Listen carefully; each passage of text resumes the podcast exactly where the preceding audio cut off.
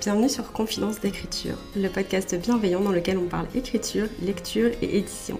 Je suis Morgane du compte Instagram Morgane Auteur, autrice et script doctor, et dans ce podcast, je te partage mes coulisses d'écriture et de publication, mes meilleures lectures, mais aussi mes conseils de professionnels de l'édition et plein d'autres choses encore. Retrouve-moi chaque semaine autour d'une tasse de thé pour discuter d'un nouveau sujet. Bonne écoute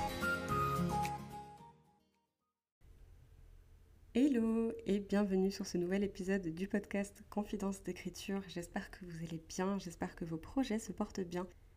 Aujourd'hui, je suis trop contente de vous accueillir sur une nouvelle interview puisqu'on est avec Camilla Morel qui est une autrice, hôte de podcast, étudiante, libraire et elle fait aussi du contenu sur Instagram. J'avais trop trop hâte de l'accueillir pour discuter avec elle parce que vraiment, j'adore son podcast. Déjà, je trouve que c'est quelqu'un de très doux, de très bienveillant. Et elle a une certaine. euh, comment Elle a l'air très calme, elle a l'air très paisible. Et c'est vraiment. Voilà, son podcast et son contenu, c'est vraiment quelque chose qui m'apaise, qui me fait du bien. Donc forcément, j'avais trop envie de parler avec elle. Mais elle gère aussi plein de casquettes, comme je vous disais juste avant. Et elle a un emploi du temps euh, assez fou, finalement, euh, entre les études, le travail et sa vie d'autrice. Donc j'avais envie qu'on discute un peu avec elle de tout ça et de son parcours et de ses études aussi de création littéraire qu'elle vient tout juste de commencer. Voilà, on a abordé plein de choses dans ce podcast. C'était vraiment une, discussion très chill. J'ai l'impression, j'ai vraiment adoré ce moment et j'espère que ça vous plaira aussi de l'écouter.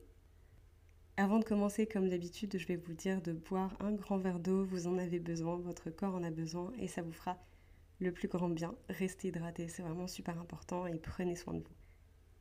Et du coup, bah, je vous laisse avec l'interview. Hello Camilla, je suis ravie de t'accueillir aujourd'hui sur le podcast. Merci beaucoup d'être avec nous. Comment ça va? Merci à toi de m'avoir invitée. Euh, ça va bien, un peu stressée, mais sinon tout est correct. Je comprends, mais ça va bien se passer. Une fois qu'on aura passé la première question, je pense, qui est la plus Ouais, fourbe, est-ce que tu peux te présenter un peu euh, à nos auditorices? Oui, alors euh, je m'appelle Camilla Morel, j'ai 22 ans et ça s'entend peut-être, mais je suis québécoise. En ce moment, j'étudie en création littéraire à l'université pour poursuivre en édition par la suite parce que j'aimerais travailler dans ce domaine-là plus tard. Euh, c'est comme mon objectif de carrière. J'ai aussi fait deux ans de littérature avant ça. Puis en ce moment, j'ai un travail à temps partiel. Euh, je suis libraire quelques jours par semaine. Euh, D'ailleurs, j'achète beaucoup trop de livres à cause de ça. Mais bon, ça, c'est une autre histoire. Sinon, j'ai ouvert un compte Instagram d'auteur en 2021, donc cette année, pour partager vraiment ma passion pour l'écriture, en parler avec euh, les gens, tout ça. Et récemment, j'ai inauguré un podcast qui s'appelle Écrire pour soi, dans lequel je parle euh, surtout de mon expérience avec l'écriture. Parfois, j'invite d'autres auteurs. Et euh, sinon, j'ai deux romans en cours en ce moment. Donc, le premier roman dans lequel je considère que je me suis vraiment investie sérieusement, c'est Les Veilleurs de l'ombre. Ça, c'est une trilogie euh, qui est une fantaisie à plusieurs points de vue et qui est en pause présentement. Et le deuxième projet, c'est La Traverse Rêve, euh, qui est une science fantasy avec de la romance, dont j'ai terminé le premier jet la semaine dernière. Et félicitations pour ça. Je te... On en reparlera un peu après, mais je suis tellement contente pour toi. Merci. C'est trop bien. Et du coup, avant de commencer vraiment avec les questions que j'ai préparées, bah, sur tout en fait, genre sur tout ce que tu fais dans le monde de l'écriture, de l'édition et tout ça, on va faire une question un peu plus simple, à laquelle j'ai un début de réponse parce qu'on en a parlé en off rapidement, mais dans quel euh, univers fictif est-ce que tu évolues en ce moment? Quel livre tu étais en train de lire ou tu es en train de lire? Oui, euh, depuis un petit bout de temps, je lis la saga dont le premier tome est appelé Un palais d'épines et de roses par euh, Sarah J. Et euh, désolée, c'est ma voix du matin. Là, j'en suis au troisième tome. Donc, j'ai vraiment tout lu, les trois tomes euh, d'un coup. Donc, euh, cet univers-là occupe vraiment mes pensées en ce moment. Et voilà, je viens de finir le premier tome juste, juste avant l'interview. Donc, c'est ça. Beaucoup d'émotions. Ouais, exact. Et du coup, on va embrayer directement par euh, le manuscrit que tu viens de terminer, La Traverse Rêve. J'ai trop envie, voilà. Est-ce que tu peux nous pitcher un peu ce projet pour qu'on puisse un petit peu savoir de quoi on parle euh, pour la suite? Oui, euh, là, ça va être la première fois que je vais le pitcher comme ça à quelqu'un oralement. Donc, c'est un peu stressant, mais ça va bien aller. Alors, La Traverse Rêve, c'est vraiment un roman concentré sur deux personnages rivaux qui vivent chacun dans deux royaumes différents. Ces deux royaumes-là sont en guerre depuis vraiment plusieurs années et le conflit est au cœur du récit. D'un côté, on suit Oriane, qui est une princesse guerrière danoréenne, et elle, a des habiletés magiques. Puis elle s'entraîne depuis son plus jeune âge pour gagner le conflit entre son royaume et celui des Terranes, qui sont ses ennemis. Puis de l'autre côté, on suit Ezra, qui est un ingénieur Terran, et lui, il est prêt à tout pour protéger son peuple, changer le quotidien, améliorer leur qualité de vie, tout ça. Et au tout début de l'histoire, Ezra se prépare à partir à la recherche d'un artefact magique qui pourrait vraiment changer tout pour son peuple. Donc, il vient tout juste de perfectionner un prototype de traversiel qu'on appelle dans le roman. Et il a vraiment besoin d'une traverse rêve, par contre, pour faire son expédition dans le ciel. Ça, c'est une jeune fille avec des pouvoirs magiques bien spéciaux. Sans elle, il peut juste pas partir. Donc, euh, la famille d'Oriane l'apprend puis ils vont décider de l'infiltrer sur le dirigeable d'Ezra pour qu'elle puisse voler l'artefact. Par contre, évidemment, ça se passe pas comme prévu, vraiment. Oriana va apprendre plein de choses qui vont changer sa vision des choses, etc. Donc, euh, je dirais qu'on a vraiment affaire à une quête quand même épique, on va dire, dans le ciel. Euh, un univers qui se rapproche, rapproche un peu du steampunk et euh, un trope de Rivals to Lovers. et ça va être une duologie. Donc, euh, c'était censé être un one-shot au départ, mais c'était pas possible au final. L'univers a pris trop de place. Exactement. Je comprends. Mais c'est cool, ça a l'air d'être un roman vachement gris aussi au niveau du coup de la situation politique et de ce que ça va entraîner euh, pour les personnages et ce dont ils vont se rendre compte et tout ça, j'aime beaucoup. Et donc tu l'as fini bah, très très récemment, du coup la semaine dernière tu disais, euh, à l'issue du challenge Molanta que vous avez, auquel tu as participé sur Instagram. Comment ça s'est passé d'écrire la fin? Qu'est-ce que tu as ressenti? Puisqu'en plus, il me semble que c'est la première fois que tu termines un premier jet. Ouais. Qu'est-ce que tu as ressenti quand tu as posé les derniers mots et quand tu as compris que ça y est, tu l'avais fait? Euh, Je dirais que j'ai eu des sentiments un peu contradictoires. Ben, au moment précis où je l'ai terminé et même un peu avant euh, d'avoir terminé, d'avoir mis les dernières phrases, j'ai beaucoup pleuré. Entre autres de soulagement, je pense, parce que Bon, pour ceux qui ne savent pas, moi, ça fait dix ans que j'essaie de finir un roman, un premier jet, en fait. Donc, j'étais vraiment heureuse, fière de moi, soulagée d'avoir enfin réussi. Mais euh, j'avais de la misère à déterminer ce que je ressentais, on dirait. Dès le lendemain, il a fallu que je me remette sur pied, par contre, pour Molanta, parce que c'était pas encore terminé. Puis moi, je voulais vraiment qu'on gagne avec notre équipe. Bon, on n'a pas gagné au final, mais j'ai voulu vraiment me donner à 100%, écrire le plus de mots possible. Donc, je me suis juste entraînée sur un autre projet vraiment imprévu. Moi, en plus, je suis architecte, donc euh, c'était pas facile. Il a fallu que je me plonge dans quelque chose de nouveau sans avoir planifié. Mais à cause de ça, c'est comme si j'ai pas pris vraiment le temps de d'analyser mes émotions, de regarder comment je me ressentais, comment je me sentais, pardon. Donc, euh, c'est comme si j'ai pas pris le temps de vivre mes émotions à 100%. Par contre, quand Molanta s'est officiellement terminé, ça m'a comme frappé encore une seconde fois, on va dire. Donc, le soir où on a eu les résultats, j'ai encore pleuré et je réalisais que je m'ennuyais de mes personnages, euh, puis de la routine que j'avais installée. Puis pourtant, ça faisait juste comme une journée que j'écrivais plus. Mais euh, moi, c'était vraiment organiser l'écriture de mon premier jet c'est vraiment un premier jet de 160 000 mots écrits en trois mois. Donc, euh, j'ai vraiment beaucoup écrit pendant cette euh, période-là. Puis, c'est comme si je réalisais que j'aurais pas la même routine par la suite. Moi, je suis vraiment routinière. J'ai besoin d'un cadre pour me sentir bien. Donc, euh, là, j'étais comme, bon, ben là, je vais être rendue à la réécriture, mais ça sera plus pareil. Est-ce que ça va bien se passer et tout? Donc, j'ai comme eu un petit, un petit moment de stress, on va dire. Mais ouais, j'ai un peu paniqué. Là, ça va mieux, mais ça devrait aller encore mieux quand je vais vraiment me remettre sur pied, commencer ma réécriture plus officiellement. Là, il faut que je fasse la réécriture des 8000 mots, les 8000 premiers mots pour le 10 octobre parce que j'aimerais les envoyer en bêta lecture.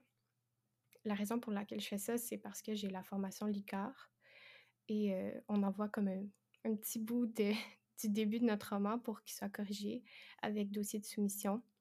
Donc, euh, c'est ça. Normalement, j'aurais voulu prendre une pause, mais euh, là, je peux pas vraiment pour faire ça avant parce que j'ai une date limite qui est le 6 novembre. Donc, je vais faire ça. Là, quand je vais avoir envoyé les 8000 premiers mots, en attendant d'avoir les retours des bêtas, je vais faire le dossier de soumission. Après, je vais faire comme une deuxième réécriture du début du roman, puis je vais l'envoyer à l'éditeur. Mais quand ça, ça va être fait, je compte vraiment prendre trois semaines de pause euh, par rapport à mon manuscrit pour vraiment faire une coupure avec. Puis euh, après, je vais entamer la réécriture complète avant d'envoyer tout le manuscrit en bêta lecture. Donc, c'est ça un peu le planning. Mais euh, ouais, voilà comment je me sens et tout ça avec le premier jet. Ouais, bah forcément. En plus, comme tu dis, tu as écrit énormément en très peu de temps finalement, donc tu étais vraiment absolument immergé dans l'univers. Euh, enfin, pour Molanta, tu t'avais dit un petit peu en story sur Instagram combien tu as écrit de mots en 15 jours, mais c'est hallucinant. Enfin, tu as fait plus de 60 000 mots, je crois. Ouais. Mmh donc, genre, enfin, je comprends qu'il y ait besoin d'un peu de recul et de faire une petite pause, même s'il y a l'impression de la page qui se tourne et des fois ça fait un peu bizarre. Ouais, c'est ça. Parce que Vraiment, là, quand j'écrivais pas une journée, pendant ces, les trois mois où j'ai écrit mon premier jet, là, j'étais comme déboussolée. Puis c'était comme si euh, il me manquait quelque chose dans ma journée. Ouais. Complètement. Mais du coup, c'est trop cool euh, que tu puisses. Euh, du coup. Non, parce que tu aurais aimé faire une petite pause, mais c'est trop cool que tu retravailles le début, parce que tu as aussi le truc du tu viens de terminer, et du coup, il y a peut-être certaines choses que tu as écrites au fur et à mesure du manuscrit où tu te dis Ah, faudrait que je vois pour introduire un peu au début. Donc, ça te permet déjà peut-être d'avoir quelques pistes sur ton début et d'avoir le, les meilleurs 8000 premiers mots à envoyer à l'éditeur pour une bonne correction et un bon retour. Quoi. Ouais, parce que je pas non plus envoyer une version pas aboutie, là, donc euh, ça serait moins utile et pertinent. Ouais.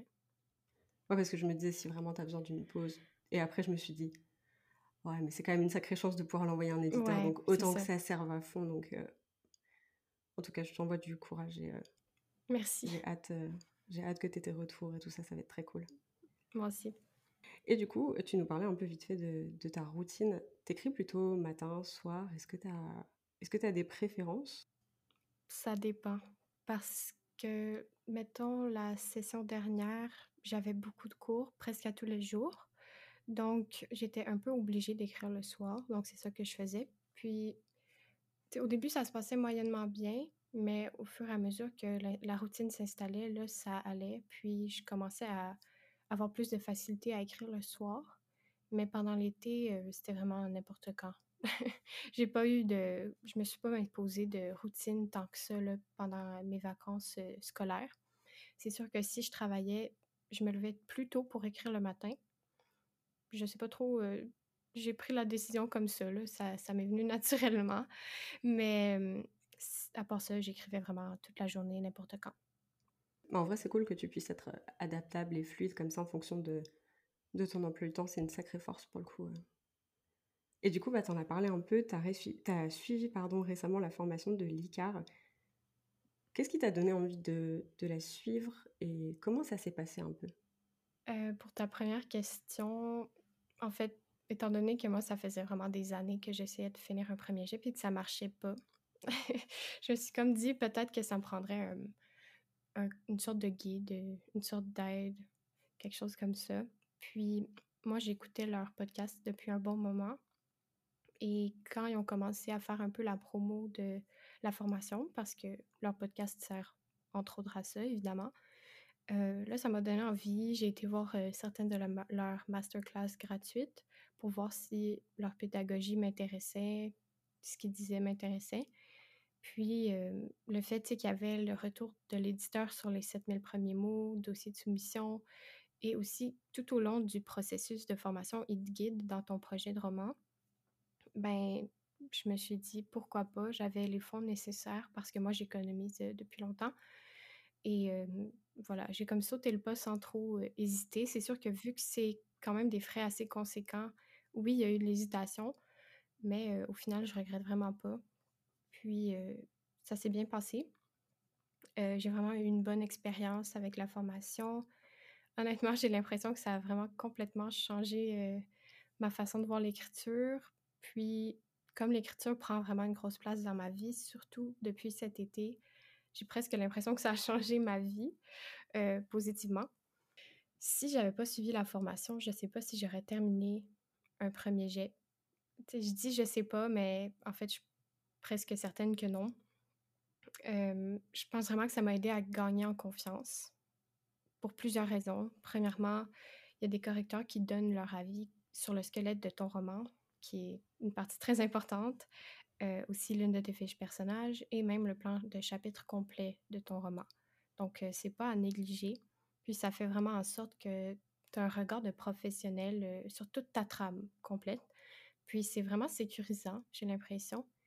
Et avec toutes les leçons qu'on suit avec la formation, on sent vraiment qu'on se professionnalise, qu'on apprend beaucoup de choses sur comment rendre un roman plus intéressant, comment instaurer du suspense, construire des personnages, tout ça. Et ce qui a fait la différence de mon côté, c'est vraiment l'apprentissage de la méthode LICAR, je pense. Pour moi, ça a vraiment bien fonctionné. Je sais qu'il y a des élèves qui ont... C'est un peu plus difficile pour eux de l'adapter à leur façon de fonctionner, mais ça donne comme une sorte de guide que tu peux ajuster selon tes besoins puis euh, tes préférences. Donc, tu te sens moins perdu, j'ai l'impression. En tout cas, moi, j'ai trouvé que ça m'a donné vraiment l'impression de savoir où j'allais, puis dans quel ordre faudrait que je fasse les étapes pour que ça soit plus efficace? Et avant, je réfléchissais pas vraiment à l'ordre des étapes dans ma planification. Donc, des fois, c'était pas très logique ce que je faisais. Donc, je pense que ça m'a définitivement aidé. Puis aussi, un des gros points, c'est que ça a changé ma vision du premier jet. Même si je pense que tout le monde en a conscience que le premier jet, c'est pas, ça n'a pas besoin d'être parfait à partir du moment où tu t'es renseigné un petit peu. On dirait que même si tu le sais, tu as du mal à, vraiment le, le, croire. Donc, moi, avant, tu sais, je revenais tout le temps en arrière dans mes premiers jets. Puis dès que j'avais une nouvelle idée, j'étais comme ah ben là, je vais revenir sur mon début pour le changer. Mais finalement, euh, c'est pas vraiment la bonne façon de faire, en tout cas pas pour moi. Puis là, quand j'ai finalement compris, grâce à l'ICAR, que fallait que j'arrête de faire ça, là, j'ai enfin pu terminer un premier jet, puis avancer sans trop penser à ce que j'avais déjà écrit avant. Donc voilà. Je te rejoins complètement sur le, le fait que techniquement, sur le papier, on sait que le premier jet n'est pas fait pour être bon, mais en même temps, quand, quand tu lis un roman qui a été publié, tu as du mal à savoir combien il y a eu de jets avant. Euh, ça se trouve, c'est le 15e jet. Il y a des romans où c'est des 15e, 20e jets, et en fait, on ne le sait juste pas parce que, bah, normal qu'on n'ait pas cette info, quoi. Du coup, tu peux pas t'empêcher de te dire, genre, c'est censé être nul, mais à quel point? Parce que là, j'ai l'impression vraiment que ça va pas et que je devrais faire mieux, et du coup, tu es vraiment dans une démarche de perfectionnisme sur un truc où, en fait, il n'y a pas besoin, mais tu as du mal à comprendre qu'il n'y a pas besoin. C'est dur de se détacher de ça, je trouve. Mmh. Vraiment. C'est vraiment ça. Même si tu le sais, on dirait que tu tu le crois pas. je sais pas comment dire. non, mais parce qu'en fait, il y a aussi le truc de. Euh, on dit toujours que les romans, c'est de la réécriture. C'est beaucoup de réécriture, en fait. Une fois que le premier jet est sorti, il y a beaucoup de retravail à faire dessus. Pareil, j'ai l'impression que c'est un truc qui est, qui est, connu dans la communauté, mais quand on commence à mettre les pieds dedans, il faut un moment pour s'habituer à cette idée parce que c'est pas l'image qu'on a des autoristes et on se rend pas compte du travail que ça demande et tout. Du coup, c'est un sacré, c'est une sacrée déconstruction là-dessus de dire bah ouais non en fait ça va me prendre beaucoup plus de temps que ça parce que même si j'ai tout donné sur le premier jet, bah il y a encore pas mal de boulot à faire et puis même moi, moi tu sais, j'ai commencé à écrire quand j'avais 12 ans. Je savais pas c'était quoi un premier jet ou de la réécriture. Donc, à ce moment-là, c'est sûr que je voulais que mon truc soit parfait du premier coup. Ouais, ouais, il y a toujours genre les attentes immenses et le truc de dire mais si ça se trouve, je suis l'exception qui confirme la règle et après tu vois ton manuscrit et t'es là, «Mmh, ouais, peut-être pas en fait. Exactement. Mais ouais, je, pense à comment le, tout premier roman que j'ai écrit, j'ai fait entre guillemets l'erreur de le publier au fur et à mesure sur une plateforme, mais pas relu. Enfin, je veux dire, je relisais même pas les chapitres que je venais d'écrire, quoi. Encore moins la trame en entier. Enfin, genre, il y avait zéro cohérence et voilà. Mais je me dis, mais Morgane, à 18 ans, vraiment, elle avait, elle avait rien compris, quoi. C'était à moitié du culot et à moitié de truc de dire, genre, je sais pas ce que je fais, mais ça m'amuse. Et maintenant, je le relis et je suis là. J'ai vraiment écrit ça avec elle. Bah, en fait, oh c'est pas que je l'ai écrit, c'est surtout genre, je l'ai publié, tu vois. Ouais. genre, je me suis pas posé la question, je me suis dit, ouais, vas-y, c'est bon, on y va. Et euh, ça fait des chouettes expériences, mais une fois que tu Quand sais. on est euh jeune, on le sait pas forcément. C'est ça. Trop chou. Mais ouais, du coup, l'ICAR, c'était vraiment un investissement dans ta carrière, quoi, finalement. Ouais, c'est ça. Puis j'aimais mieux investir là-dedans que dans d'autres choses qui allaient être moins utiles, entre guillemets. Puis ça me tentait juste vraiment de la faire. En fait, euh, j'y pensais pendant plusieurs mois, puis dans ma tête, je me disais peut-être qu'il n'y a pas de chance que je le fasse, mais je le savais au, au fond de moi que c'était sûr que j'allais sauter le pas à un moment ou à un autre. Puis voilà. Et du coup, tu disais, tu as un autre euh, projet, une trilogie, c'est ça, qui est pour le moment en pause. Est-ce que ça veut dire que tu as commencé un nouveau projet quand tu as commencé la formation LICA? Oui, parce que je me sentais vraiment pas de... En fait, le projet Les Veilleurs de l'ombre, moi, je l'ai commencé en mars 2021. La formation commençait euh, à peu près un an plus tard. Moi, ça fait déjà un an que j'étais dessus, que j'étais seulement, ben seulement, pas seulement, là, mais j'étais à 60 000 mots parce que j'arrêtais pas de revenir en arrière, de réécrire sans arrêt. Et j'étais un peu tannée, honnêtement, de ce projet-là. J'avais, j'avais plus envie de le voir.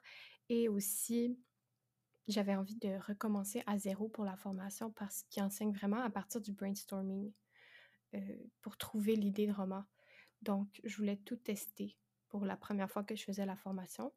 Donc, c'est sûr qu'on a accès à toutes les vidéos à vie, mais moi, c'est comme ça que j'ai voulu faire. Puis, c'est ça, comme je dis, j'avais vraiment plus envie de voir les veilleurs de l'ombre. Puis, je savais que si je faisais la formation avec, j'allais devoir revoir beaucoup de choses dans le manuscrit. Et dans ma tête, ça serait plus difficile encore que de commencer un nouveau projet. Puis, je pense que j'ai eu raison là-dessus parce que je pense que ça va me prendre vraiment du temps de retaper euh, les veilleurs de l'ombre après. Ouais, je pense que c'est pas pareil. Enfin, il y a un peu l'idée de déconstruction où tu as le truc de c'est comme si tu avais une maison et elle n'est pas parfaite, mais il faut la déconstruire entièrement et ça implique de vider les meubles et de se débarrasser de certains aspects qui peut-être sont sentimentaux, enfin auxquels on est accroché sentimentalement.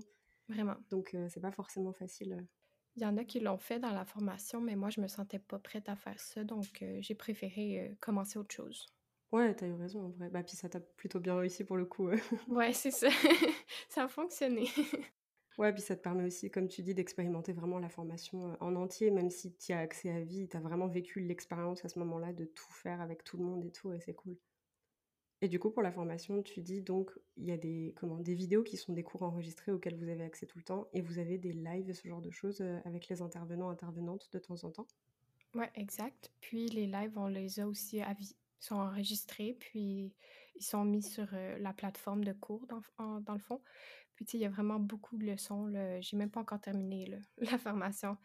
donc, il y a beaucoup de contenu. Oui, il y a une partie, je crois que tu disais, il y a une partie sur la réécriture que tu vas bah, commencer au moment où tu vas t'y mettre, quoi. C'est ça. Là, j'ai écouté hier, j'ai fait ça c'est vraiment, il donne toutes les clés par rapport à la réécriture pour te guider, puis que ça se passe mieux que si tu étais jeté dans le néant de la réécriture. Donc, euh, ouais, c'est bien. ah, ça a l'air hyper complet, donc euh, je comprends carrément. Ouais. Tu as aussi commencé il n'y a pas longtemps du tout, bah, à la rentrée, là, j'imagine, des études de création littéraire. Est-ce que tu peux nous dire un petit peu ce qui t'a donné envie déjà de, de faire ces études-là? Ouais, euh, en fait, c'est pas vraiment ce qui m'a donné envie au final parce que non, mais tu vas comprendre. ici au Québec, on peut pas aller directement en édition. Moi, je veux aller en édition, mais je peux pas. Il Faut que je fasse absolument, en fait, je vais peut-être un peu expliquer le système scolaire du Québec pour que les gens comprennent. Nous, on a le primaire, donc de la maternelle à 5 ans jusqu'à 12 ans. Après, on a le secondaire donc de 12 à 17. Après ça, on a deux ou trois ans de cégep. Ça, je pense qu'on est le seul endroit au monde à avoir un cégep.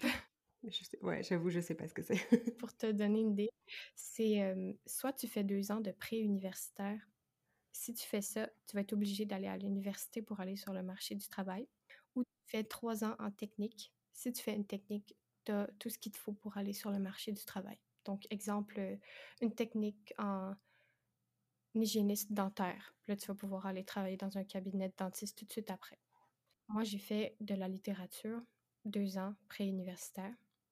Après, ça me prendrait un bac à l'université, donc trois ans, pour faire des études de deuxième cycle supérieur en édition. Et l'université, c'est pas, à date, j'ai pas vraiment adoré, mettons. Surtout que moi, j'en ai fait, heu, en ligne, donc heu, c c'est moyen, on va dire et bon, fallait que je choisisse quelque chose qui me plaisait un minimum parce que sinon, je peux pas survivre à 300 dans ma tête, parce que ouais, beaucoup de raisons, mais ouais, j'ai choisi création littéraire, puis ça va être comme 3 certificats pour créer un bac, pour ensuite pouvoir aller en édition. C'est sûr que création littéraire, c'est un peu intéressant quand même pour moi, je trouve, mais pour l'instant, j'ai pas eu tant de cours que ça. Là, j'en ai un qui c'est vraiment des ateliers où à chaque cours, il faut écrire un texte, puis il faut le présenter au professeur, le donner pour qu'il corrige. C'est intéressant parce qu'on fait comme des exercices différents à chaque fois. Par exemple, le premier c'était une présentation de personnage. On le mettait le personnage en scène pour le présenter. Mais ce qui me déçoit un peu, c'est que les commentaires de la professeure, elle nous les fait en 30 secondes et hem, exemple, moi, elle m'a fait un commentaire, heu, par rapport à un de mes textes, mais j'ai aucune idée pourquoi elle pense ça, parce qu'elle nous le justifie pas. Donc je trouve ça moyennement enrichissant. Là, je déballe un peu mon mon sac en racontant ça, mais ça m'a un peu déçue, disons. Mais ouais, pour l'instant, c'est vraiment ça, là, des exercices de création littéraire à proprement parler. Bah, j'espère que ça se professionnalisera un petit peu au niveau des retours de la prof, en fait, surtout parce que, bah, Ouais. si tous les retours sont comme ça, c'est vrai que ça a l'air d'être plus subjectif. Auquel cas, c'est un peu particulier de pas le justifier, quoi. C'est comme si tu fais une bêta lecture, tu donnes un commentaire, mais tu justifies pas ton commentaire. L'auteur peut pas vraiment, heu, améliorer quoi que ce soit parce qu'il sait pas, heu, qu'est-ce qui justifie ce que tu penses. Heu, voilà, ça commence un peu moyen pour le moment. Ouais, c'est ça. C'est ça. OK. Est-ce que tu sais déjà un peu, sur les sur le cursus que tu dois compléter du coup, est-ce que tu sais déjà un peu si tu vas avoir des cours qui potentiellement t'intéresseraient plus? Ou est-ce que tu nages un peu dans le flou pour le moment? Ben, il y a des cours, plus en lien avec l'édition justement. Pas tant que ça, mais il y en a, donc ça ça je pense que ça va être mieux. C'est sûr que moi, quand j'ai eu le, mmh, tu sais, en fait, quand tu commences un cours, tu as comme le plan de cours. Ouais. Quand j'ai eu le plan de cours de mon cours de création littéraire, j'étais vraiment emballée, mais heu, là, au final, j'ai vu comment ça se passait, j'ai été un peu déçue, mais il y a des cours qui ont l'air plus intéressants effectivement, qui sont plus, heu, rapprochés de l'édition et tout, donc heu, je pense que ça va être peut-être mieux. Ouais, ça va venir au fur et à mesure, Ouais. et du coup, tu es obligée de passer par là pour faire le les études d'édition que tu veux après? Ouais. C'est long, effectivement, sachant que tu as déjà 2 ans de prépa, heu, universitaire en lettres avant. Ouais, puis moi, je suis un peu en retard, là, sur le cursus, là, sais, j'ai déjà essayé des trucs qui m'ont pas plu, donc j'ai changé de programme et tout. Donc heu, rendue à mon âge, je suis un petit peu tannée d'être aux études déjà, puis il m'en reste beaucoup, là. Donc heu, ouais. Je comprends. J'ai été diplômée de mon dernier diplôme, heu, quand j'avais 25 ans.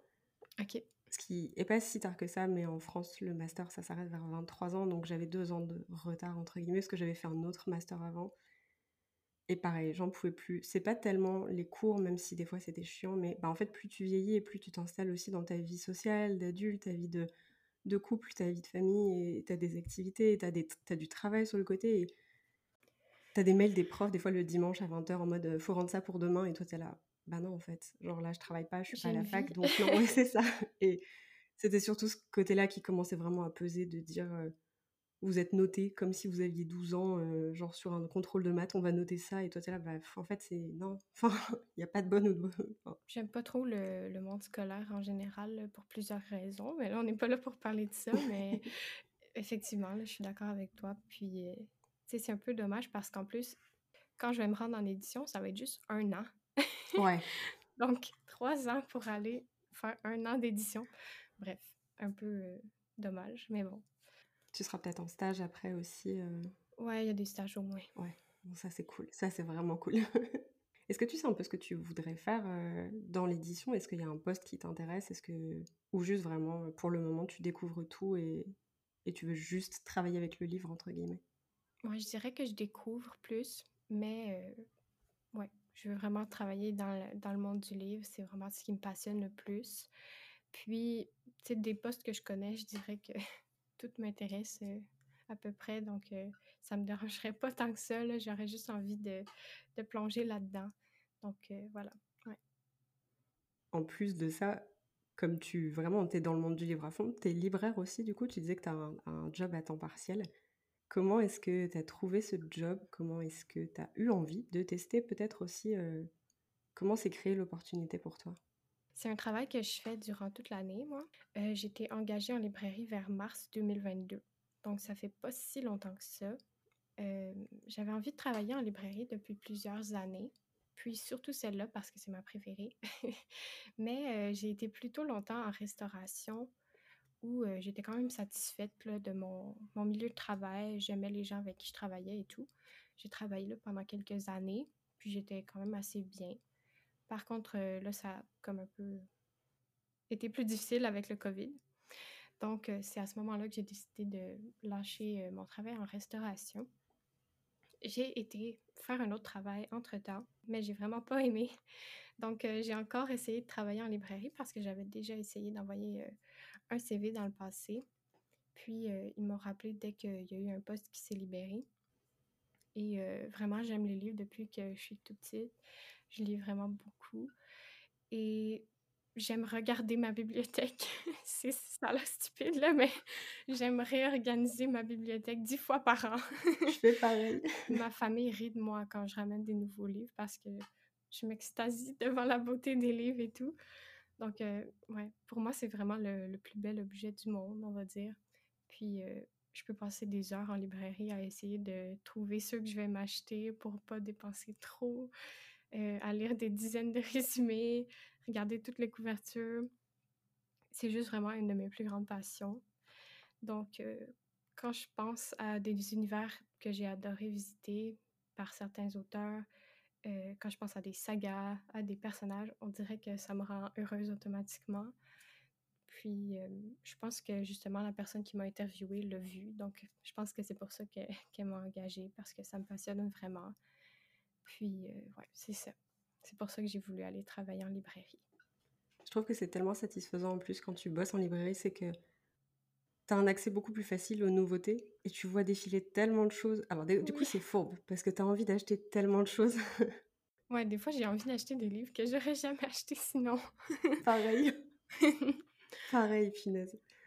Mais, euh, mais c'est tellement satisfaisant. Enfin, tu as vraiment l'impression de, de découvrir plein de choses et tout. Et je trouve ça tellement cool. Et il y a l'aspect aussi, enfin, je sais pas, du coup, tu travailles dans une librairie euh, générale ou vous êtes spécialisé dans quelque chose? En fait, moi, c'est vraiment un magasin un peu mélangé. je sais pas comment dire, mais il y a vraiment une partie jeu de société. Il y a une partie jeu, il y a une partie art, il y a une partie papeterie, donc euh, calpin, tout ça. Puis il y a ma partie qui est la librairie, qui est la plus grosse partie du magasin. Mais non, on ne spécialise pas dans un quelconque genre, quoi que ce soit. C'est vraiment tous les genres. Cool. Ouais, donc en fait, tu gères un peu tous les livres qui arrivent en fonction tous de les ce rayons, que vous avez. Ouais. Quoi. ouais, ok. Cool. Vous êtes nombreux, nombreuses à bosser là-bas? En librairie, pas tant. on est, ben il faudrait que je compte, là, mais on est quelques-uns à être temps partiel, tu sais qu'on est des étudiants. Puis il y a aussi des gens qui sont temps plein, mais on est vraiment pas tant que ça. Je pense qu'on est sept peut-être. Ouais, donc t'es quand même vachement polyvalente. Euh.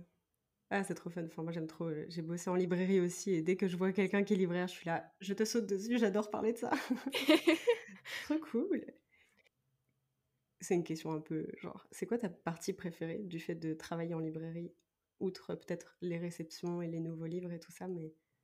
Ouais, ben j'aurais dit les réceptions, les nouveaux livres, mais j'aime bien conseiller, surtout quand c'est euh, des gens qui qui aiment le même genre que moi. Parce que je dirais que je me spécialise plus en young adult. Chez nous, ça s'appelle ado, mais euh, c'est vraiment 12 à 22, on va dire 20, 20 quelques. Puis euh, j'aime aussi le rayon science-fiction, qui est tout l'imaginaire ici. Dans ma librairie à moi, c'est un peu dommage, mais il n'y a pas de fantasy, science-fiction, tout ça. Tout est regroupé ensemble. Puis ça, c'est les deux rayons que j'aime le plus et j'aime conseiller les, les lecteurs qui sont un petit peu dans la même tranche d'âge que moi, puis qui aiment les mêmes choses que moi. donc, euh, je peux leur euh, donner des petits tips. Puis, d'habitude, ils sont contents aussi. Donc, euh, je dirais que ça serait ça. Je trouve toujours ça trop cool quand tu tombes sur un ou une libraire qui, tu sens que cette personne, elle a vraiment envie que tu achètes son livre préféré, tu vois. Et toi, tu es là, plus t'en parles, plus j'ai envie de le lire. Ouais. je trouve que c'est incroyable.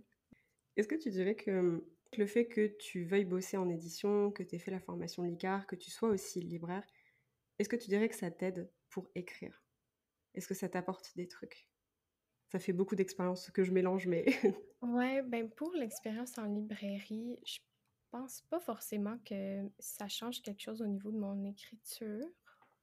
Je dirais, oui, tu sais, je vois un peu les deux côtés de la médaille, euh, le côté auteur puis le côté plus euh, commercial, on va dire. Puis je vois aussi la dernière euh, partie de la chaîne du livre, plus en détail. Donc, c'est sûr que j'ai appris plein de choses, mais vraiment pour l'écriture, je dirais pas forcément. Par contre, ça me permet un peu plus de comprendre les genres, puis comment ils sont classés en librairie. C'est sûr que là, moi, je vois juste la mienne, euh, plus précisément, même si j'en visite d'autres de temps en temps. Mais j'ai l'impression que je vois mieux comment les libraires font pour euh, justement mettre des livres en avant. Je comprends mieux comment ça se fait qu'il y a des livres que leur durée de vie en librairie, c'est vraiment très, très court, des choses comme ça. Puis, bon, moi, en tant que personne qui rêve d'écrire et qui rêve de publier des romans depuis vraiment longtemps, ça me fait encore de la peine de voir que l'auteur gagne un aussi petit pourcentage euh, sur les livres. Tu sais, c'est pas parce que moi, je suis euh, dans la partie plus commerçant que je suis d'accord avec euh, le système vraiment. si on fait de la comparaison, ça me fait de la peine que certains genres soient pas mis en avant aussi. Plein de choses dans ce genre-là. Puis c'est sûr que même si je peux comprendre justement ce côté de la médaille, bon, je suis pas forcément d'accord avec tout, mais ouais, je dirais que ça me permet aussi de voir le comportement des acheteurs un peu plus, comment ils font pour choisir les livres qu'ils veulent. Ça me permet d'en savoir un peu plus sur la façon dont les livres sont classés aussi. Et voilà, ça serait plus dans ce style-là pour l'expérience libraire. Pour l'expérience Licar, par exemple, c'est vraiment plus euh, l'apport à l'écriture, comment rendre ton roman plus euh, intéressant et tout ça, comme j'avais dit tout à l'heure. Donc, ouais. Ouais, il y a un côté vraiment commercial marketing euh, dans le fait de voir, le, comme tu dis, le, le, revers de la médaille et d'avoir les deux, où tu comprends l'importance de la couverture, tu comprends l'importance du résumé et après, tu gardes ça en tête pour tes propres écrits en disant, bah non, en fait, il faut pas que je me plante là-dessus. Ouais, même juste le nombre de livres que l'éditeur va envoyer. Ouais. S'il y en a deux, oublie ça, ton livre est quasiment invisible. Par contre, si tu en as comme six, là, ça va déjà être mieux parce que tu as peut-être une chance d'avoir un facing dans la librairie. Mais vraiment, juste ça, c'est un petit détail, mais c'est super important au final. On soupçonne pas l'importance, c'est bête, hein, mais d'avoir une pile qui ressemble à une pile. Ouais. Genre, t'as un livre tout seul à plat sur une table, c'est pas la même chose que si t'as l'impression qu'effectivement il y en a trois ou quatre et qu'il y en a un qui est au-dessus euh, en facing, tu te dis ah ouais, ok. Celui-là, il vaut la peine parce qu'il y en a plus et tout. Ça Enfin, c'est bête, mais ça donne vachement plus envie aussi. Donc, euh. Est-ce que tu penses que tu penches plutôt côté édition traditionnelle ou plutôt auto-édition pour, ton... pour tes romans pour le moment? Pour le moment, je dirais plus édition traditionnelle parce que je me sens pas, ben, j'ai pas l'impression que j'ai les compétences pour auto-éditer mon roman pour l'instant. Par contre, je dis pas que j'essaierai jamais. Peut-être que ça serait bien d'être hybride, comme on dit. moi, je me verrais bien être hybride, mais pour l'instant, pour la traverse rêve, j'aimerais ça plutôt d'aller vers les maisons d'édition. Est-ce que tu as déjà des ME en tête ou pas forcément? J'ai pas commencé tant que ça mes recherches, mais c'est sûr que oui, j'ai quelques maisons d'édition en tête je regarde souvent dans ma, bibliothèque ou dans ma librairie, c'est quoi les genres, mettons les, thèmes que les maisons d'édition vont plus mettre en avant, des choses comme ça. Puis c'est sûr que ça me donne une bonne idée, mais il va falloir que je fasse des recherches plus approfondies sur la ligne éditoriale et tout. Mais ouais, quelques petites idées, mais c'est vraiment pas sûr pour l'instant. Ouais, ok. Et du coup, c'est une question un peu bête parce que pour le coup, je ne connais pas forcément très bien le paysage éditorial au Québec. Mais est-ce que tu serais plutôt une maison d'édition française? Est-ce qu'il y en a certaines qui ont un équivalent au Québec ou qui ont une franchise au Québec? Ou est-ce que vraiment tu serais plus une maison québécoise? Euh, Pour l'instant, je m'enlignerais plus vers maison française. Je ne sais pas si c'est plus compliqué pour des Québécois d'être édités en France. Moi, on m'a dit que non là, dans la formation Licar, donc ça m'a un peu euh, plaisir parce que au Québec, euh, l'imaginaire, c'est pas forcément le genre qui est le plus valorisé. Je sais qu'en France non plus, mais vraiment encore moins au Québec. Faut dire aussi qu'on est vraiment moins qu'en France, on est moins de gens. Donc tout est un peu moins développé. c'est dommage, mais même par exemple la communauté Instagram, je connais vraiment peu de Québécois. Donc c'est vraiment tout en lien avec le monde du livre qui est moins développé euh, au Québec. Juste, euh, oui, on a des salons et tout, mais c'est pas la même ampleur, j'ai l'impression que, exemple, le salon de Montreuil, des choses comme ça. Donc, euh, ouais, j'irais vraiment pour des maisons d'édition françaises pour l'instant, mais c'est à voir. Ouais, ça dépend des occasions qui se présentent, mais le but, c'est aussi de donner toutes les chances à ton livre pour qu'il trouve son public, quoi. C'est ça que j'ai en tête, ouais. Ouais, je comprends. Et j'ai une question. T'es étudiante, t'es libraire, t'es autrice, tu tiens un podcast. On va faire une aparté sur le podcast parce que c'est super important. J'adore ton contenu, je te trouve hyper douce, j'aime beaucoup. Merci. Qu'est-ce qui t'a donné envie de, de commencer écrire pour soi, du coup, qui est le nom de ton podcast, alors que tu gérais déjà autant de choses et que tu avais déjà autant de casquettes? Euh, ben moi, j'aime les podcasts euh, depuis des années. J'écoute ça tout le temps. en faisant la vaisselle, en faisant la cuisiner, en allant euh, sur la route, tout le temps. J'écoute tout le temps des podcasts sur n'importe quel sujet, même si ceux sur l'écriture, c'est pas mal mes préférés. Puis, j'ai toujours eu envie d'avoir un podcast, mais j'avais pas d'idée vraiment de ce serait quoi. Par contre, quand je me suis lancée sur Instagram en tant qu'auteur, Là, j'ai comme eu l'idée directement, automatiquement. Puis je me suis dit, ce serait bien de parler d'écriture à ma façon, en parlant plus de mon expérience, pas forcément en donnant euh, des conseils euh, comme euh, une formation le ferait, mais plus pour partager ce que je pense de l'écriture et tout ça. Puis comme c'est vraiment une passion hyper importante pour moi, je me suis dit, pourquoi pas? Et surtout, il y a un truc que j'aime un peu moins d'Instagram, c'est écrire les, les, textes de post. Donc, j'avais envie de parler plus à l'oral. Je sais pas si... Je pense que tu peux comprendre un peu aussi, là. Complètement. Ouais, j'avais envie de pouvoir exprimer plus, plus rapidement, parce que quand tu parles à l'oral, ça, ça va plus vite que si tu écris un texte qui doit être presque parfait, avec pas de faute, puis bien, euh, avec une belle syntaxe et tout. Donc, je voulais vraiment, euh, c'est ça, plus m'exprimer. Et comment tu trouves le temps de tout faire? Euh, Je m'organise. j'ai vraiment euh, un bullet journal où ce que je mets tout mon planning. Puis là, j'ai vraiment des to-do list par jour. C'est des grosses to-do list en général. Ouais, tu m'étonnes. Mais pour l'instant, j'ai pas, euh, je suis pas à temps plein à l'école. Donc ça, ça aide déjà. C'est sûr que je fais quand même 24 heures en librairie aussi. Donc oui, ça prend du temps, mais mon travail, c'est pas non plus un travail où quand je reviens chez moi, j'y pense encore. Oui, des fois, ça me stresse le travail et tout, mais j'ai pas à réfléchir euh, au fait que je suis libraire quand je reviens chez moi. Donc, c'est vraiment un travail qui me permet de me concentrer sur mes choses, puis d'écrire, de faire mon podcast et tout. aussi, je pense que j'ai pris un peu d'avance avant de commencer mon podcast. J'avais comme 4-5 podcasts déjà faits. Puis, euh, comme je poste juste une fois par semaine, des fois deux, euh, c'est pas si pire que ça. Donc, euh, je suis capable de, de tout balancer. C'est sûr que des fois, il y a le stress qui embarque, puis là, ça devient plus difficile. Mais en général, ça va.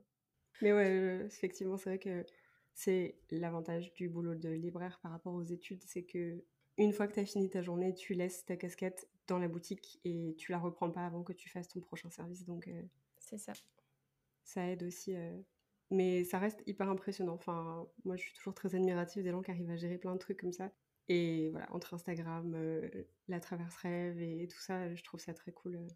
Faut dire aussi que, bon, libraire, oui, j'aime ça et tout. C'est quand même un travail, donc c'est pas tous les matins que j'ai envie d'y aller, disons. Puis, je dirais que c'est vraiment, justement, l'écriture de mes romans, Instagram et le podcast qui me rendent heureuse, on va dire, qui c'est ça qui me tente de faire euh, à tous les jours. J'ai c'est pas comme une corvée. Oui, des fois j'ai moins envie, euh, puis je suis un peu moins motivée, mais euh, au final c'est vraiment ça qui fait en sorte que j'ai un sourire sur le visage puis que je m'amuse dans ma vie. Donc, c'est pour ça, je pense que j'y arrive aussi. Je te comprends parce que c'est hyper motivant la communauté sur Instagram, le fait de pouvoir échanger, d'avoir des autoristes autour de nous avec qui on peut discuter, échanger, au travers de podcasts, au travers de posts. Je trouve que c'est génial. Est-ce que tu penses aussi que Instagram et les réseaux sociaux de manière générale, c'est un truc qui t'a aidé à prendre confiance et à terminer peut-être ton premier jet? Oui, ben, tu sais, quand on rencontre des gens, des auteurs qui sont un peu dans le le même panier, on va dire, qui ont un peu les mêmes difficultés parce qu'on a toutes les mêmes difficultés ou à peu près. Syndrome de l'imposteur, blablabla, tout ça. Super cool. c'est sûr que juste le fait d'en parler, ça aide. Puis tu te sens comme plus entouré. Et c'est souvent, ben, à, tous les jours, pardon, je regarde des posts d'autres auteurs, puis je m'abreuve un peu de leur expérience. Donc c'est comme si ça m'aide à à mieux comprendre le monde de, l'édition, le monde du livre, euh, l'écriture et tout. Donc, euh, c'est sûr que c'est enrichissant. Puis, tu te sens moins seul aussi dans tes, problèmes d'auteur. Puis, tu sais, juste quand je mets des stories puis que je parle de mes difficultés, le fait de recevoir des petits encouragements, même si c'est juste courage, tu vas y arriver, c'est juste ça, c'est aidant. Donc, euh, ouais, je dirais définitivement, ça aide beaucoup. Je trouve que c'est vachement bien et je sais pas, je pense que peut-être aussi tu as ça, tu t'en parlais un peu dans ton podcast euh, quand tu as fait la table ronde avec les personnes avec qui tu t'étais lié d'amitié pendant la formation LICAR. J'imagine que vous avez peut-être aussi un petit groupe d'écriture et que ça vous arrive de vous rejoindre pour faire des sessions et tout. Et juste ça aussi, c'est, ouf, quoi, parce que ça brise vachement le côté solitaire du métier d'auteuriste et ça fait vraiment du bien, quoi. C'est un truc important aussi, je trouve, euh, d'être avec d'autres gens pour écrire aussi souvent. Puis, comme tu dis, ouais, on se retrouvait souvent pour faire des sprints. Euh, pas des sprints dans le sens euh, compétition euh, qui, écrit le plus vite, là, mais dans le sens qu'on écrit tout en même temps. Puis, ça nous motive. Là, donc, ouais, vraiment.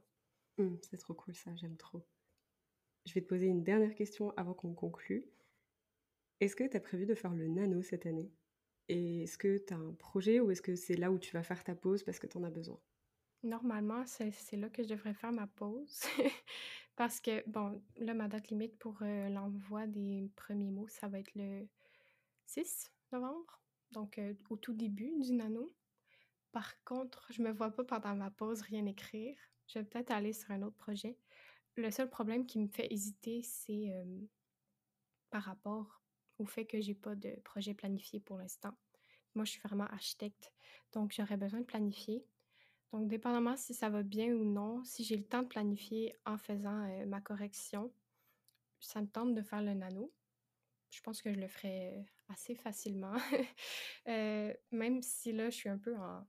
Je pense que je suis pas encore en période de désertique au niveau de l'inspiration. Genre, j'ai encore de l'inspiration. Puis, euh, j'ai commencé, je veux pas, un roman pendant Molanta, qui est un roman de faillerie et tout ça, avec des, des que qui est un univers que j'adore. Donc, euh, j'ai quand même hâte de faire ce projet-là. Ça se peut que je le fasse pendant le nano, mais euh, je ne sais pas encore. C'est pas décidé. À voir. ouais, c'est ça. Hâte de suivre ça sur Instagram.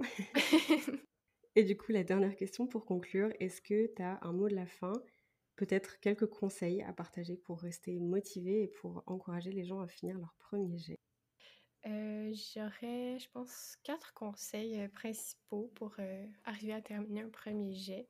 C'est des conseils que je répète souvent, mais c'est parce que j'y crois vraiment. premièrement, on en parlait un petit peu, mais ce serait vraiment de s'entourer.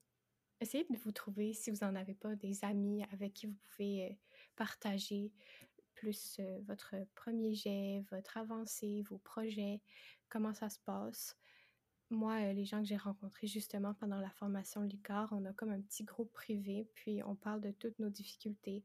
Exemple, qu'il y a un problème dans notre roman, une incohérence, puis on ne sait pas comment la régler, on va demander aux autres, puis les, les quatre autres, ils connaissent très bien notre projet. Donc, ils vont peut-être avoir une idée qui va nous aider à nous débloquer. Juste ça, ça peut aider. Puis même s'ils ne trouvent pas une solution, le fait d'en parler, ça peut nous faire trouver une solution nous-mêmes. Donc, Juste ça, ça peut être bien. Puis quand t'es pas tout seul, tu es plus motivé aussi. Donc faire des sessions avec d'autres auteurs, ça peut être super intéressant. Euh, deuxièmement, je dirais de se former ou s'informer. C'est sûr que oui, même si moi je recommande la formation LICA parce que je l'ai aimée, euh, je veux pas dire que c'est obligatoire de faire une formation pour l'écriture, évidemment. Ça peut être bien par contre de s'informer avec les ressources gratuites, euh, par exemple sur YouTube, sur des podcasts, des choses comme ça. Essayer de trouver des méthodes euh, pour pouvoir faire la vôtre. Essayer de trouver des façons de rendre votre roman meilleur, des choses comme ça. Puis ça peut vous donner une sorte de guide qui va vous aider à avoir une meilleure idée de la direction dans laquelle vous allez aller. Troisième conseil, ce serait de trouver sa propre méthode, ce qui est un conseil un peu chiant à entendre, on va dire, parce que c'est pas facile de trouver sa méthode, il faut tester plein de choses et tout. Mais euh, c'est un vrai conseil que je donne parce que c'est important de savoir comment euh, ça fonctionne pour nous. Par exemple, euh, moi, j'ai toujours su que j'étais une planifieuse, mais je ne l'ai jamais faite comme j'avais besoin de le faire avant. Puis, quand je me suis vraiment concentrée sur la planification encore plus, puis que j'ai été plus poussée dans ma planification, là, ça s'est bien passé. Par contre, si vous êtes jardinier, c'est correct aussi. Il faut vraiment y aller avec euh, ce qui vous plaît, puis ce qui vous aide à terminer un, projet. Et dernière chose, je sais qu'on est plusieurs dans euh, le problème de voir le premier jet comme quelque chose qui doit être parfait, ben, il faut vraiment pas. il faut, faut, pas trop revenir en arrière, il faut pas trop réfléchir à comment on écrit notre premier jet. Il faut vraiment comme vomir ce qu'on a à dire, comme je le dis souvent. Le but du premier jet, c'est vraiment juste de cracher tout qu'est-ce qu'on veut, puis de partager qu'est-ce qu'on a dans notre cœur, dans notre tête, pour après réécrire et euh, polir le petit joyau dans le fond. Donc, ça serait ça, euh, mes quatre conseils. c'est de très très bons conseils que j'aime beaucoup et que j'utilise aussi beaucoup. et euh, j'adore l'expression, euh, déjà, genre sortir le premier jet, comme tu le dis, genre vraiment le vomir. Je... C'est glauque. Et je... Mais, Mais c'est ça pareil. c'est ça. C'est quand même plutôt représentatif. Et l'idée de polir le joyau par la chute aussi, c'est pareil. C'est toujours un truc que je dis aux autoristes. Enfin, déjà, je me le dis à moi, mais je le dis toujours aussi aux autoristes avec qui je travaille. Je suis là, genre, maintenant on a un truc, il va falloir le polir parce qu'en vrai ça va être sublime, mais juste pas dans l'état du premier jet, c'est normal. Et eh ben écoute, sur ces douze paroles, je pense qu'on va se souhaiter une très très belle journée. Merci encore Camilla d'être venue, c'était un vrai plaisir de discuter avec toi et de profiter un petit peu de tout ce que tu avais à nous dire et de toute ta douceur et ta bienveillance. Honnêtement, ça fait un bien fou de t'écouter et ça se sent que tu es très passionnée. Donc, euh, j'ai hâte de continuer à suivre tes aventures sur Insta. Et puis, euh, bah, écoute, je te dis très belle journée et puis, euh, à bientôt. À toi aussi. Merci de m'avoir invité. Ça m'a vraiment fait plaisir. C'était avec plaisir. Merci beaucoup d'avoir écouté cette interview jusqu'au bout. J'espère vraiment qu'elle vous aura plu. Comme je vous le disais au début, j'ai vraiment adoré discuter avec Camilla et passer ce moment avec elle. C'était un bonheur d'apprendre un peu plus à la découvrir parce que, bah, comme beaucoup de personnes, c'est des gens avec qui je discute sur les réseaux sociaux, donc on se connaît un peu, mais on n'a pas toujours l'occasion de se parler de vive voix comme on a pu le faire là. Et je trouve que c'est toujours des moments d'échange hyper privilégiés et qui, moi, en tout cas, me font beaucoup de bien. Donc, je suis toujours euh, bah, ravie de les enregistrer et de les partager avec vous. Donc, j'espère que la douceur et la bienveillance de Camilla vous ont fait du bien. J'espère qu'elle vous a peut-être motivé, peut-être inspiré. En tout cas, moi, oui. et puis, en attendant, bah, je vous dis à la semaine prochaine pour un nouvel épisode. Prenez soin de vous et surtout, bonne écriture.